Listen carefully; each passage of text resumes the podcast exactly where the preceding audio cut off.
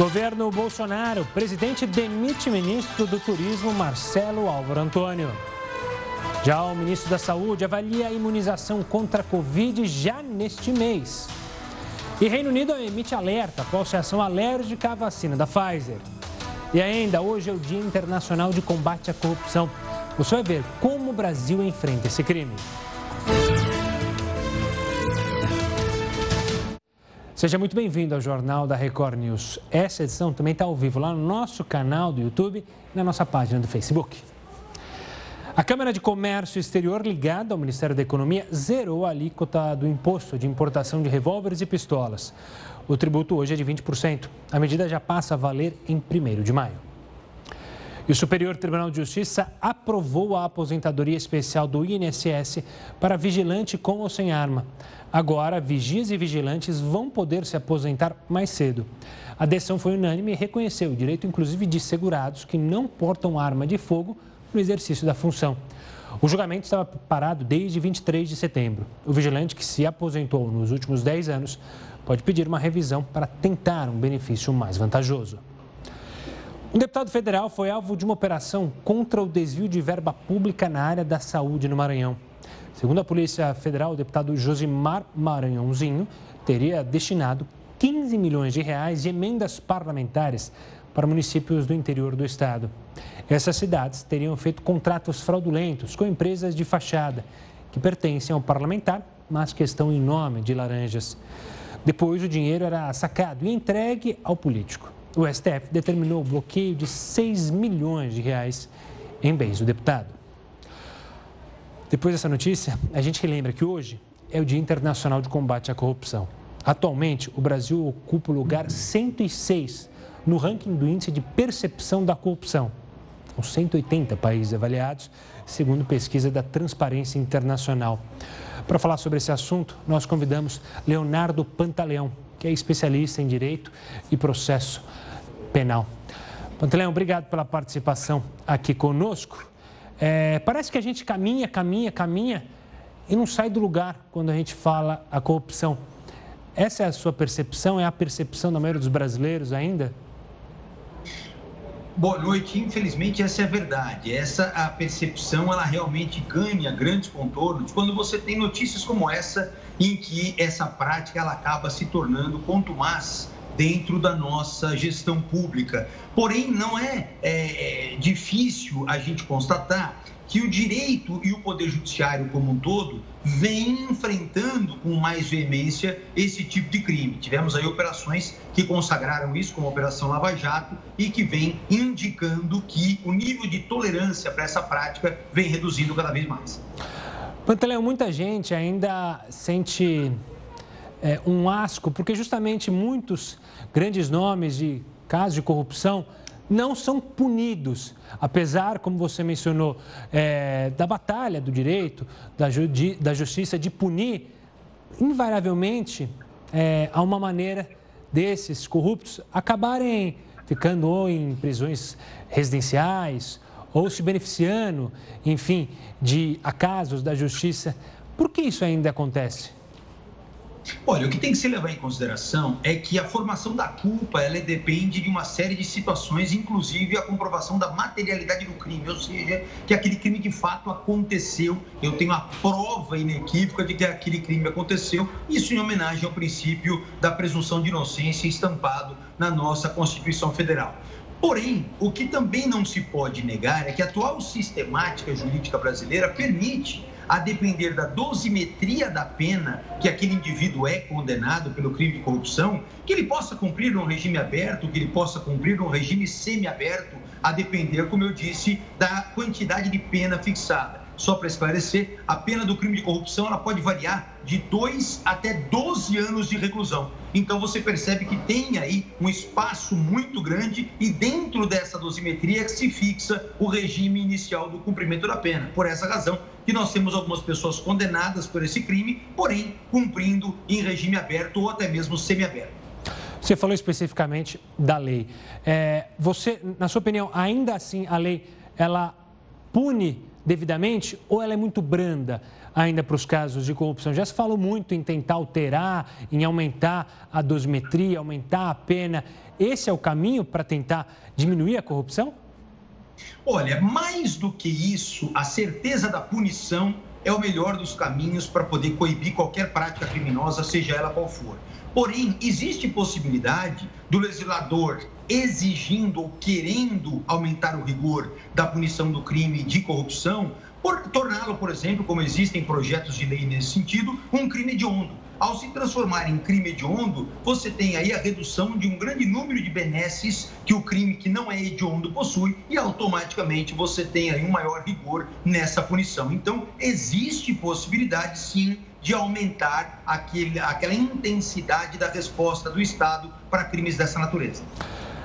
Pantaleão, olhando é, ainda para a corrupção, mas abrindo a mente, não só ficando fechado no direito, na justiça, é, a gente pode olhar é, o combate à corrupção em outros aspectos, no, no aspecto cultural, no aspecto educacional, ao invés de só pensar em punir, punir, punir, mas também educar, porque a corrupção está em todos os setores da nossa sociedade, é bom lembrar, né? Não está só na política ou no meio empresarial. Sem dúvida, você tem total razão. O ponto principal da corrupção, ele decorre da própria formação pessoal, da própria educação, dos padrões morais. Toda vez que você pensa numa sociedade regrada, você tem duas formas de ditar comportamentos nessa sociedade. Uma é através das regras impostas pelo Estado, que é o direito. A outra, através dos padrões morais. Quando nós pensamos em crimes dessa natureza, não deixa de ser um desvio moral, portanto, um problema educacional que alcança qualquer classe social, independentemente de qual seja. Então, aí, realmente, nós temos, além de um problema jurídico, um problema de formação de personalidade de muitas pessoas que ocupam gestões, cargos de gestão pública e também pessoas que não ocupam, que no nosso dia a dia também buscam aquele jeitinho de eventualmente se libertar de determinada obrigação, o que acaba denotando também um problema nesse sentido. É, esse jeitinho que muitas vezes a gente é, se orgulhava, né? O jeitinho brasileiro desde pequenas coisas, como se aproveitar na fila do banco, ou até num ato, entre aspas, num campo de futebol, uma malandragem. Isso ajudou também a gente ter essa mentalidade de está tentando mudar agora da corrupção, mas ajudou a gente criar na nossa cultura que a corrupção era, era bacana, era o malandro se dando bem? Exato. Toda vez que você tem ah, qualquer tipo de mecanismo que você desenvolve com o intuito de burlar regramentos, e eu ilustro aqui os seus exemplos também, com aquelas questões atinentes à pontuação de carteira de motorista, muitas vezes você coloca uma outra pessoa para poder assumir a responsabilidade daquela infração administrativa que você comete. Então, são pequenos atos que acabam mostrando uma formação cultural em larga escala. E a partir do momento em que essas pessoas eventualmente passam a ocupar cargos de gestão pública, essa mentalidade está presente e nós temos esse tipo de resultado. Pantelão, Pantelão, desculpa. É, a corrupção é algo tópico, de fato? Ou seja, sempre haverá corrupção. Nosso trabalho, é, como sociedade, em todo, é tentar diminuir o grau de corrupção, que aqui no nosso país é altíssimo. É esse o caminho? Porque corrupção, infelizmente, sempre vai existir o ser humano é falho, então a corrupção vai sempre existir, mas o traço que a gente tem que buscar é justamente diminuir esse grau de corrupção. A gente falou, posição 106 do Brasil no ranking de corrupção de 180 países. É algo ainda muito alto, né? Não, sem dúvida é muito alto e isso precisa realmente ser cada vez mais combatido. Imaginar que a corrupção ela será extinta, que não haverá mais corrupção, aí de fato a gente estaria numa utopia é, bastante significativa. Porém, o que precisa cada vez mais é incentivar o combate a essa prática, porque aí com o advento de uma conscientização de que uma vez praticada essa conduta, a punição é quase que certa, automaticamente aquelas pessoas, no mínimo, vão refletir um pouco mais dos riscos que vão correr no momento em que resolvem praticar condutas dessa natureza.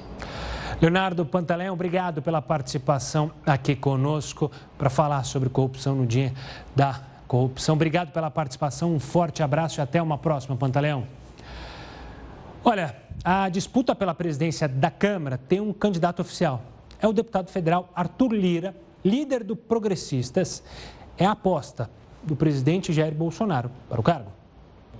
Arthur Lira é um dos nomes do chamado Centrão, formado pelos partidos PP, PL, PSD, Solidariedade e Avante. Juntas, as siglas reúnem 135 deputados e fazem parte da bancada de sustentação do governo. Para a corrida à presidência da casa, o deputado ganhou o apoio de mais três partidos: Patriotas, PROS e PSC. Para que a gente possa tocar os próximos dois anos de uma maneira diferente de como a casa vem sendo administrada. Não que venha sendo mal administrada, mas cada gestor, cada presidente tem a sua marca. Os partidos de centro, como sempre falei, são a força moderadora. É o que evita os extremos. O presidente da Câmara, Rodrigo Maia, ainda não anunciou o nome que pretende apoiar. A demora tem causado irritação dos aliados, que já esperavam ter um candidato definido. Mais cedo, Maia afirmou que a indicação não será uma decisão pessoal, mas construída com os colegas de partido e apoiadores. Nós vamos construir uma candidatura que não é nem de esquerda nem de direita. É a candidatura do diálogo e da liberdade e da garantia que a Câmara vai continuar livre de qualquer interferência indevida de qualquer outro poder. No DEM, partido de Maia, ganha força o nome de Elmar Nascimento, mas o deputado Fernando Coelho Filho também tenta se credenciar para o cargo. Enquanto o partido que detém o comando das duas casas não anuncia seu candidato oficial, deputados aliados correm em busca de apoio para concorrer à presidência da casa, como os integrantes do MDB, Baleia Rossi e Fábio Ramalho. A eleição será realizada em fevereiro de 2021. E vamos ao Rio de Janeiro porque os dois policiais militares que agrediram um homem negro em um shopping da zona norte do Rio foram denunciados hoje pelo Ministério Público. O repórter Pedro Paulo Filho tem mais detalhes. Pedro, uma boa noite. Por quais crimes esses policiais vão responder? Oi, Gustavo, boa noite para você, boa noite a todos. Eles vão responder pelos crimes de discriminação e preconceito racial. Esse crime aconteceu em agosto desse ano. Matheus Fernandes, ele tinha ido a uma loja de departamentos em um shopping na Ilha do Governador, na zona norte aqui da capital fluminense, para trocar um relógio que era um presente para o pai. Quando dois policiais militares que faziam segurança privada acharam que, na verdade, ele estava furtando o objeto.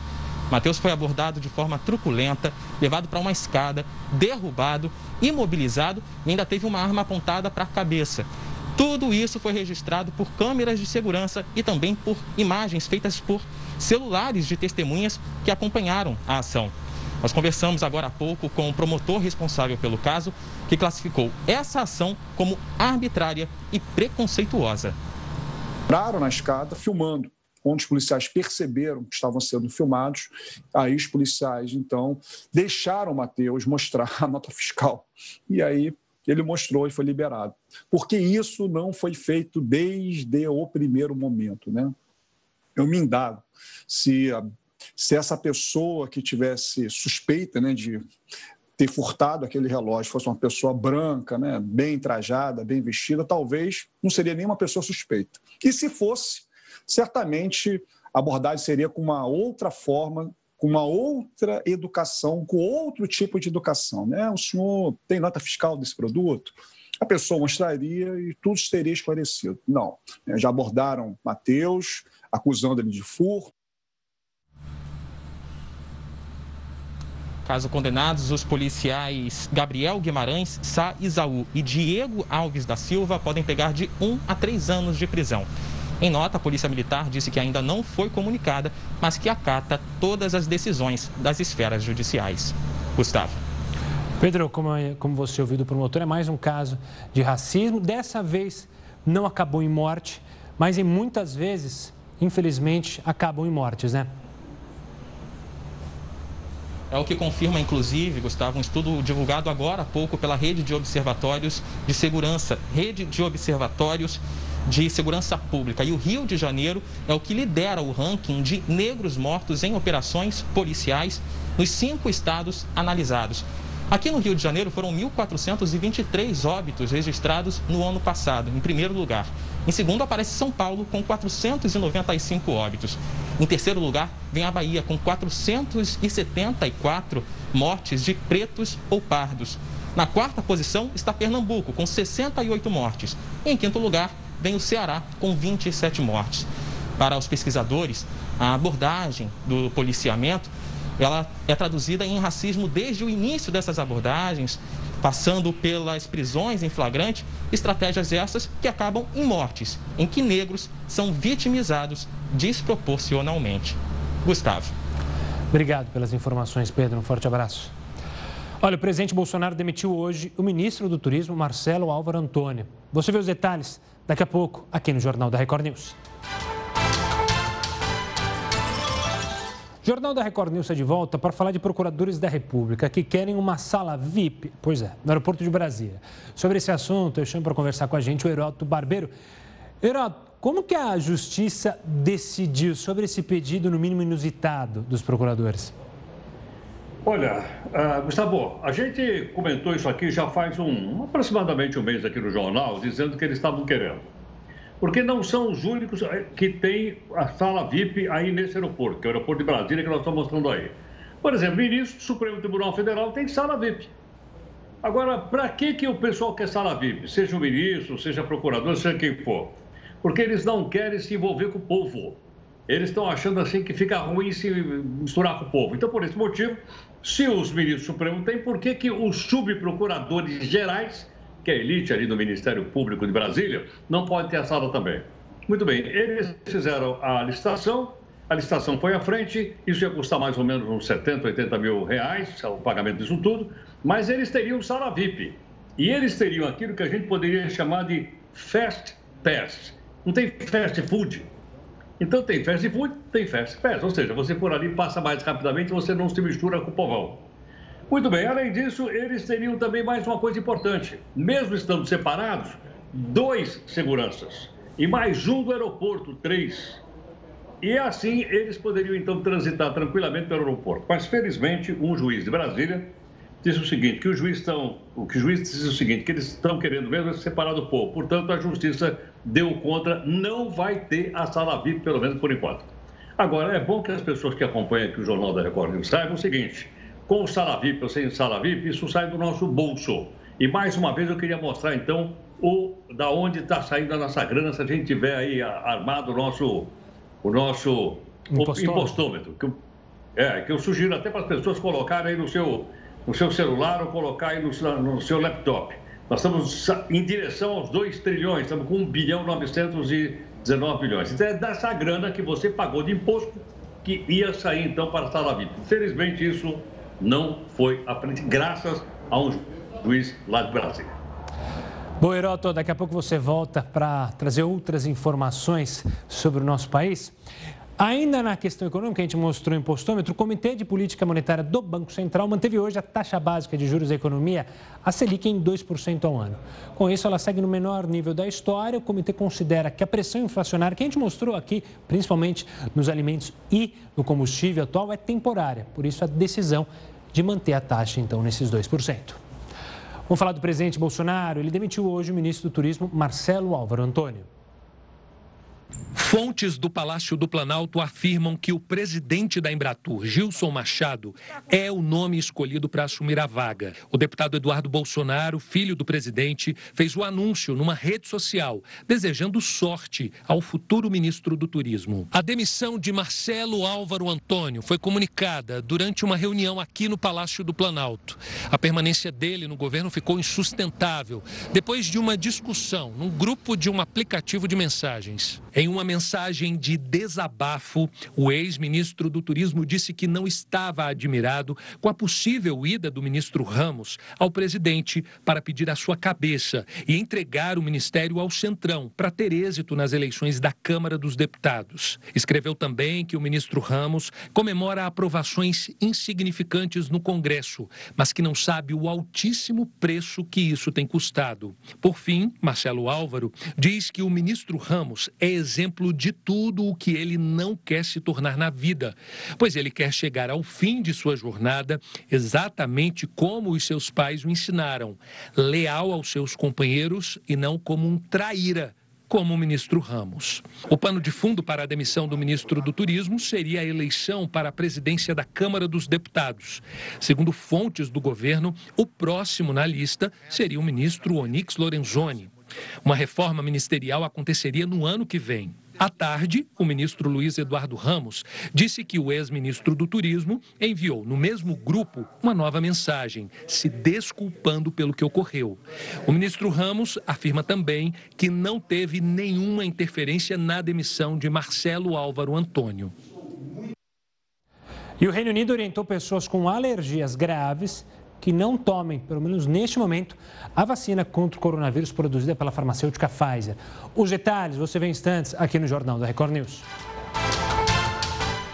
Estamos de volta para falar que o governo francês quer combater o islamismo radical. Para isso, apresentou um projeto de lei que prevê uma série de regras para proibir práticas incompatíveis com os valores do país. Entre essas medidas, a gente chegou a falar aqui, está o fim do certificado de virgindade. Mas até onde vai o direito das mulheres, por exemplo, na Arábia Saudita? O Heródoto vai contar para a gente. Diga lá, Heródoto. Também a atenção do pessoal aqui a respeito dessa. Nunca tinha ouvido falar no tal certificado, diploma, sei lá, de virgindade que eu lembrei aqui ontem.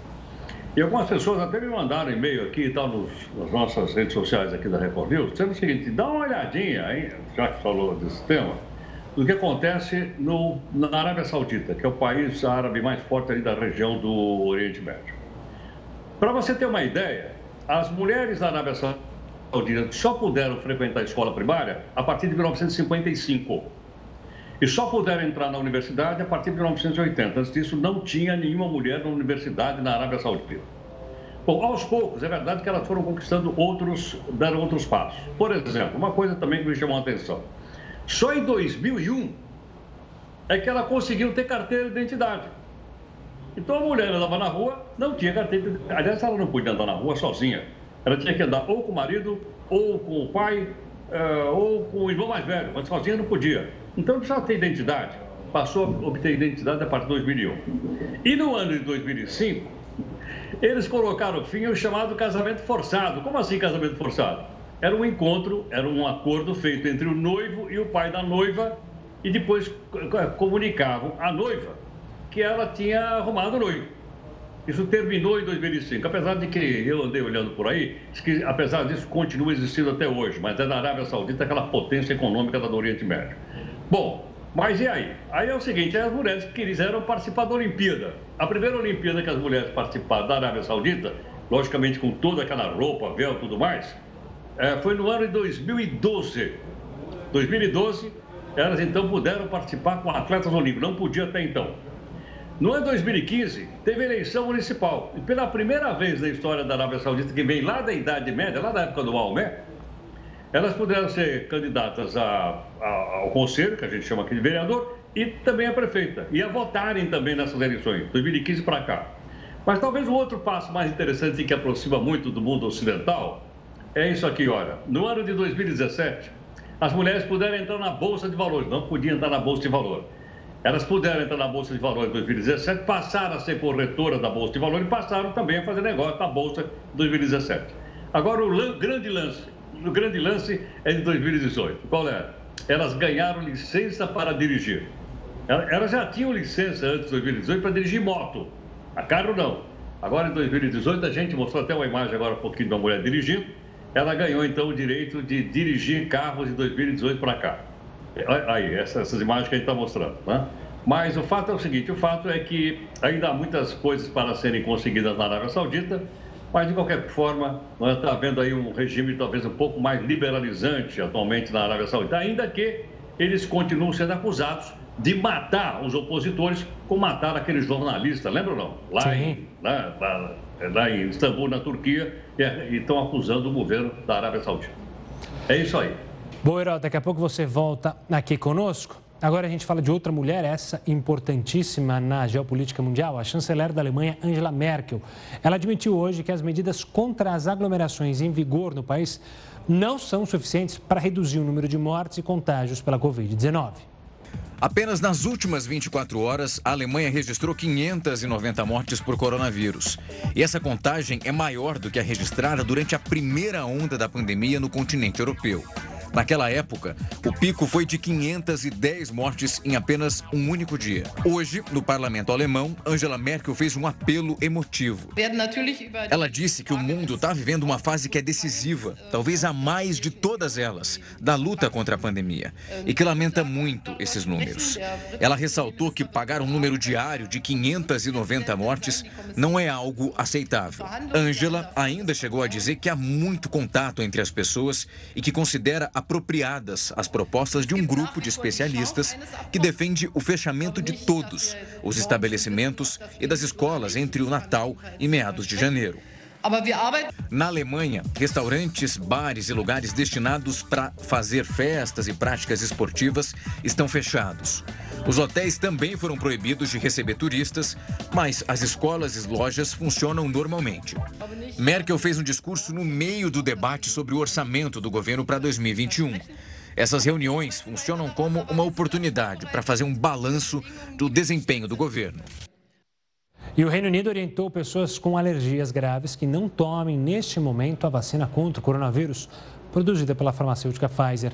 A notícia chega um dia antes da reunião que pode aprovar o uso emergencial do produto nos Estados Unidos. O aviso veio depois que dois trabalhadores da área da saúde que receberam a vacina apresentaram reações alérgicas. A restrição é temporária. Ela vale até que os casos sejam melhor investigados. Os dois funcionários, que de acordo com autoridades britânicas possuem um histórico de crises alérgicas, passam bem. Mas a situação fez a agência reguladora de medicamentos do Reino Unido emitir um alerta. A partir de agora, a recomendação é que pessoas que apresentem alergias significativas a alimentos ou remédios não devem tomar a vacina. O alerta foi estendido a pessoas que usam adrenalina autoinjetável, que é um medicamento utilizado para aliviar graves crises alérgicas. Cientistas britânicos reafirmaram que a vacina é segura e a população não deve perder a calma. Mas a dúvida sobre a segurança da vacina acontece em um momento importante, um dia antes da reunião do FDA o órgão regulador americano de saúde para a aprovação emergencial do uso da vacina nos Estados Unidos. Em uma análise prévia, o produto já foi aprovado. Já o Canadá aprovou a vacina nesta quarta-feira. Aqui no Brasil, o ministro da Saúde afirmou hoje que a vacinação contra a Covid-19 no país pode começar ainda neste mês. Eduardo Pazuello considera viável que a Anvisa conceda uma autorização de emergência para o uso do imunizante.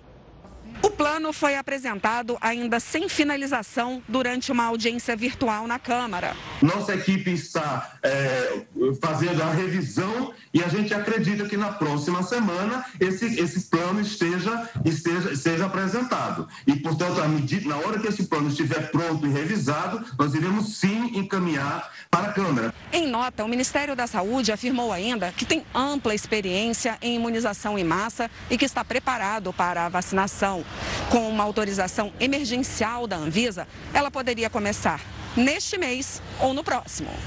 A previsão é que 14 milhões de pessoas sejam vacinadas na primeira fase. São profissionais da área de saúde, idosos com mais de 75 anos, idosos com mais de 60 anos que moram em asilos e os indígenas. Para a segunda etapa, idosos entre 60 e 74 anos vão receber 24 milhões de doses. Na terceira fase, 12 milhões de pessoas com comorbidades, como doenças renais e cardiovasculares, vão receber a vacina.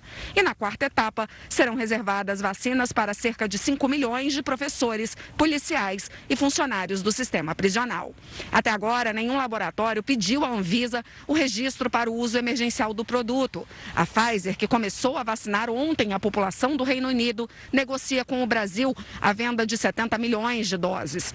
Hoje, a Ordem dos Advogados do Brasil protocolou no STF uma ação para que o governo federal divulgue um plano definitivo de imunização a OAB também pede que vacinas já aprovadas no exterior sejam utilizadas no Brasil, em caso de demora da Anvisa. O governo está autorizado por legislação recente a liberar pedidos de patente de vacinas produzidas no mundo todo é, na Anvisa em 72 horas. É uma determinação também do bom senso.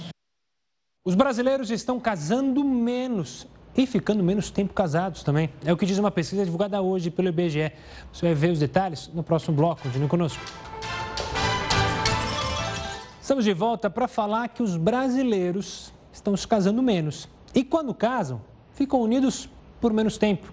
É o que apontam as estatísticas do Registro Civil do IBGE. De acordo com a pesquisa, foram registrados cerca de um milhão de casamentos no Brasil em 2019. Isso corresponde a uma queda de 28 mil casamentos em relação a 2018.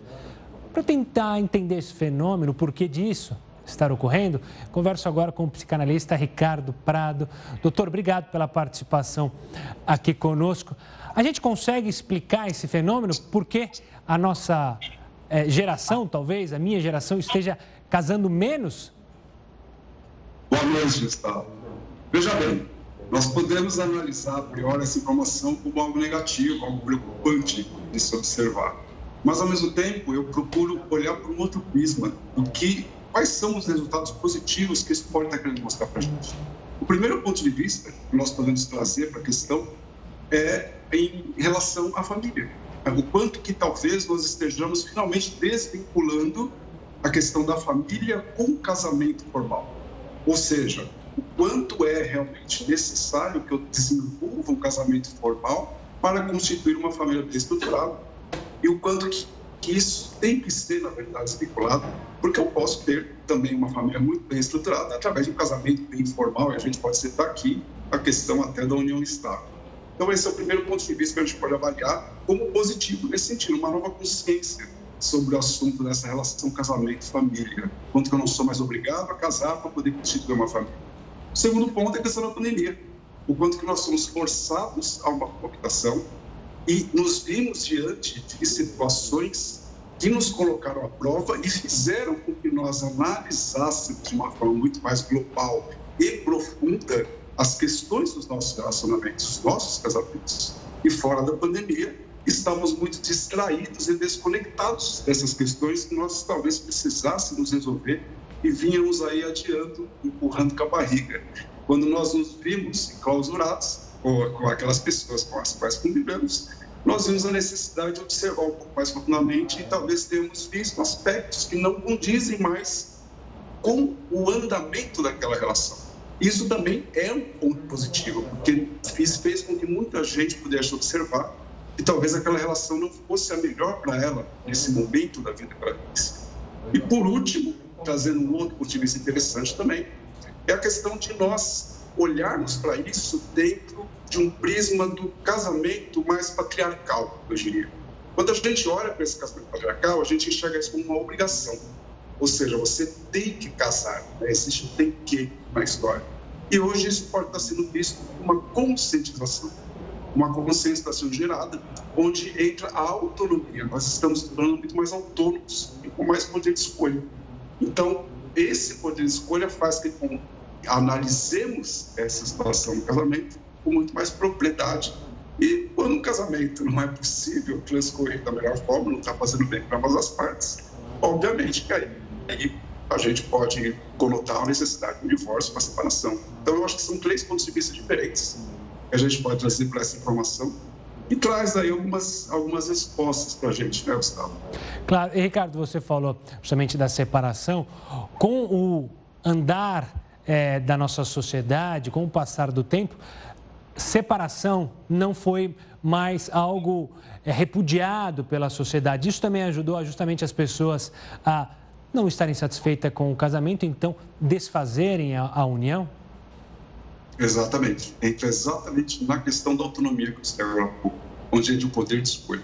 Onde eu começo a olhar não pela necessidade de ter que fundamentar o casamento, de ter que manter o meu casamento Essa necessidade hoje eu não vejo mais. O que eu vejo hoje é uma necessidade individual que se conecta com uma necessidade no casal. Então, é, tá vendo esse balanço e muito mais poder de escolha. Hoje eu não me sinto tão ocupado em me separar, principalmente a mulher, né? onde era vista antigamente, há, há, poucas décadas atrás, como algo assim totalmente fora de questão, fora de cogitação. Ela, ela era mal vista por se separar, por deixar o casamento. Hoje isso não é visto dessa forma. Então eu acredito que a gente está passando por, uma, por um período prescindir do casamento de conscientização, ou seja, a nossa consciência está expandida em relação ao indivíduo e não somente ao casal, porque são três aspectos na relação, é eu, o outro e o casal, nunca só dois ou um só, é, desconceitua o crescimento mútuo, e essas pessoas estão começando a observar mais o poder de escolha sem sentirem-se culpados por isso. Eu acho que uma nova consciência está brotando. Claro. O Ricardo, na, na... Ricardo, outros estudos também mostram que os brasileiros estão casando mais tarde, não só no Brasil, mas no mundo é, como um todo, as pessoas estão casando mais tarde. Antes casava-se muito mais cedo. Isso significa que as pessoas estão pensando melhor antes de tomar uma decisão que, para muitos, quando a tomam, é para a vida toda, né? Então, isso também tem uma conscientização maior do, da relação do casamento, não tomar uma iniciativa tão rápida ou tão jovem para decidir? Eu acredito que esse, esse nível de consciência também está se expandindo, no sentido de eu me sentir muito mais preparado para assumir um matrimônio. Não é, é, é tá havendo uma conscientização de novo, maior do indivíduo e do quanto eu preciso realmente me sentir seguro ao me unir com outra pessoa, sabendo que ninguém casa pensando em separar daqui um mês, né? A gente casa sempre é, é, objetivando ficar a vida inteira com a pessoa. Então, é um compromisso muito sério que envolve todo um remanejamento da tua vida, né, nesse sentido. Então, eu acredito muito que está havendo-se uma consciência e um preparo muito maior e, por conta disso, eu acredito que está acontecendo esse fenômeno das pessoas se casarem mais tarde. Ricardo, obrigado pela participação aqui conosco, analisando esses dados do IBGE divulgados hoje. Até uma próxima, Ricardo. Agora a gente muda um pouco de assunto para falar da UEFA, que comanda o futebol europeu. Ela vai abrir um processo disciplinar sobre a partida entre o Paris Saint-Germain e o Istambul Basaksehir, cancelada ontem. É bom lembrar, os jogadores do time turco deixaram o gramado junto com os franceses após o quarto árbitro cometer injúrias raciais a um membro da comissão técnica do clube turco. A UEFA disse que vai conduzir uma investigação completa para apurar o que aconteceu e fornecer um relato. Após o ocorrido, as equipes deixaram o gramado. O jogo voltou a ser disputado hoje e terminou com a vitória do PSG por 5 a 1. Pesquisadores usaram borrifadores em um estádio da Holanda para estudar como as torcidas podem espalhar o coronavírus. Eles borrifaram gotas parecidas com a saliva sobre as arquibancadas vazias. Esse estudo quer entender como torcedores e grandes grupos podem espalhar gotículas de vírus pelo ar e qual a distância necessária para evitar a propagação em eventos lotados. A esperança é reduzir a concentração de partículas e, quem sabe, levar as multidões de volta aos estados. CDs e até fitas cassete contendo músicas do cantor Renato Russo, líder da banda Legião Urbana, foram apreendidos em um depósito no Rio de Janeiro. No meio desse material, já se sabe que há pelo menos duas canções inéditas e várias versões nunca divulgadas. O único filho do cantor e compositor Renato Russo se emocionou quando viu a letra do pai em uma das fichas de identificação com o nome de uma das músicas. Eu não esperava, foi uma surpresa e eu fico é, é, feliz de que esse, esse, esses materiais vão, vão, vão ser reunidos em um só lugar para ser tratados, é, catalogados e, e aí divulgados. O material foi apreendido na Operação Tempo Perdido, nome de um dos maiores sucessos da Legião Urbana, a banda que Renato Russo liderava. São 91 fitas master, além de CDs e um tipo de fita cassete. A obra estava em um galpão alugado pela gravadora no Rio de Janeiro. O que a polícia quer saber é por que esse material ficou guardado durante tanto tempo sem o conhecimento de Giuliano Manfredini, o detentor dos direitos autorais do pai, morto há 24 anos. A gente tem que ir agora com calma depurar o porquê que uma pessoa contratou o avô do Renato, o pai do Renato Russo, contratou o serviço e esse serviço foi parar numa gravadora. No meio dessas caixas, a polícia confirma a existência de pelo menos duas músicas inéditas e outras dezenas de versões nunca antes divulgadas. A ação de hoje é um desdobramento de outra operação da polícia em outubro. A denúncia da existência de possíveis canções inéditas de Renato Russo foi feita pelo próprio filho do cantor e confirmada com a apreensão de hoje. Agora tudo será entregue a Juliano. É ele que vai decidir o que será feito com a obra. Olha só, com as restrições impostas pela pandemia, restaurantes estão buscando alternativas para faturar com as ceias de fim de ano. A entrega a domicílio é uma delas. A combinação de temperos, de ingredientes para valorizar a receita. A mão do chefe para dosar tudo. E o vinho branco no preparo para marinar o prato principal. É o peru de Natal, no ensaio hoje do cardápio para o dia 24, que vai ter também os acompanhamentos. Então, além do peru, a gente tem a paleta de cordeiro, né, que é assada em baixa temperatura, tem um delicioso coquetel de camarão, que é, que é um do top a gente que a gente trabalha aqui. E sobremesa? Sobremesa a gente tem um tiramisu, tiramisu e, e uma deliciosa rabanada também, viu? É a tradição mantida, mas o serviço vai ser diferente. Nos últimos oito anos, o restaurante ficou sempre cheio nas noites de Natal e de Réveillon. Todas as mesas ocupadas por famílias que trocaram a ceia em casa pelo jantar servido aqui. Dessa vez, isso não vai ser possível. Mas o restaurante já preparou uma operação especial para levar tudo isso até os clientes. O sistema próprio de entregas vai ser ampliado e a expectativa é ter muitas encomendas. A gente vai se adaptou, fez uma, uma operação diferente para ampliar isso, né? E a nossa aposta é que pelo menos uns 70% do que vinha no restaurante compre essa ceia para sua casa. Para a Associação dos Bares e Restaurantes, será um fim de ano difícil e o delivery vai ajudar. O que resta é tentar aproveitar o final do ano com delivery, com takeaway, fazendo ceias, promoções, é, enfim, criando, né? E, e tentando vender o mais possível para pagar as contas. Entregar muitos pedidos em casa é o plano também da Juliana. Desde que perdeu o emprego em março, ela está fazendo pães para vender e agora aposta na receita de bolo de Natal da mãe dela. Eu quero aumentar em 60%, no mínimo. Essa é a minha expectativa. Com muito capricho, quer fazer o Natal mais saboroso para os clientes e mais tranquilo para ela. Com certeza, com certeza, assim espero. E vou fazer tudo para que aconteça. 10 horas em ponto, o Jornal da Record News fica por aqui. Mas você segue bem informado com o News das 10 e a Manuela Caiado. Tchau, tchau.